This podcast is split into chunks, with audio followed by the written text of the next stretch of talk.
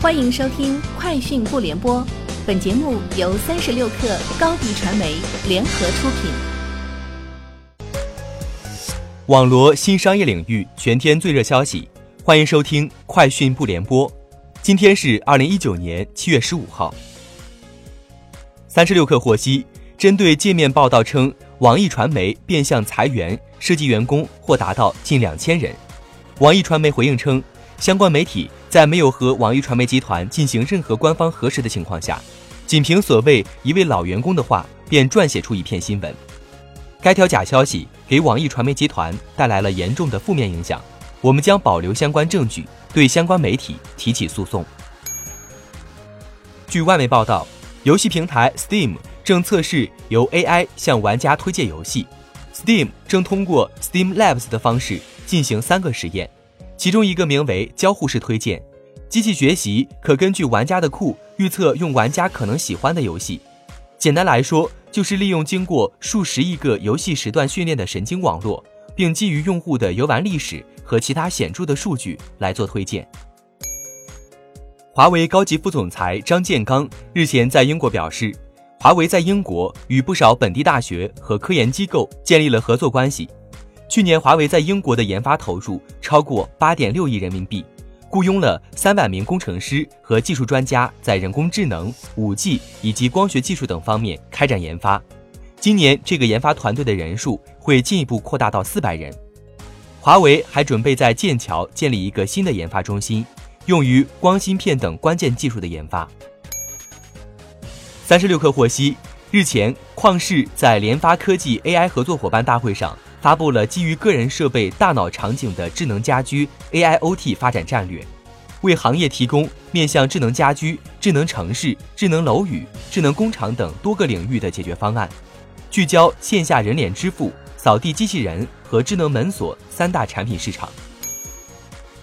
三十六氪获悉，天眼查数据显示，七月一号，福建宁德智享无线科技有限公司发生工商变更。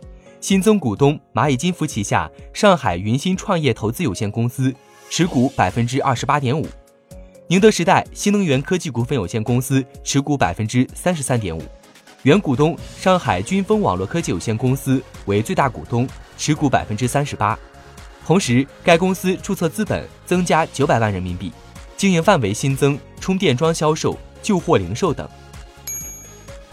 三十六氪获悉。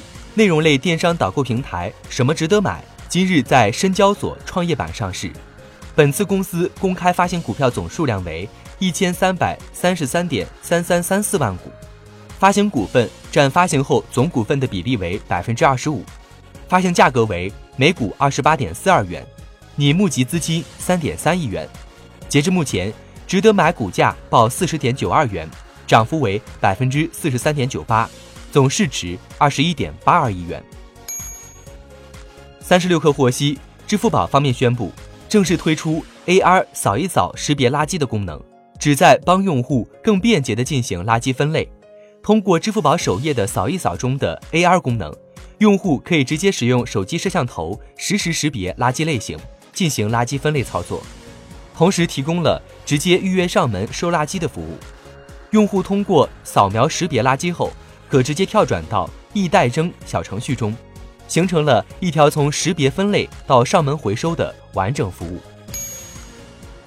哈罗单车公布了单车回收利用的全流程，截止到今年六月，哈罗出行回收再生车轮超五十万条，车座近七万个，车篮超二十五万个。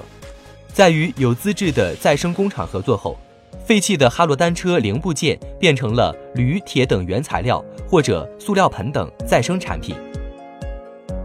以上就是今天节目的全部内容，明天见。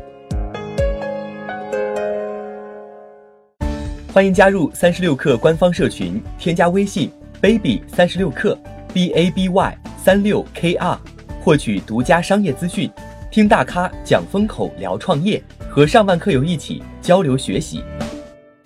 高迪传媒，我们制造影响力。商务合作，请关注新浪微博高迪传媒。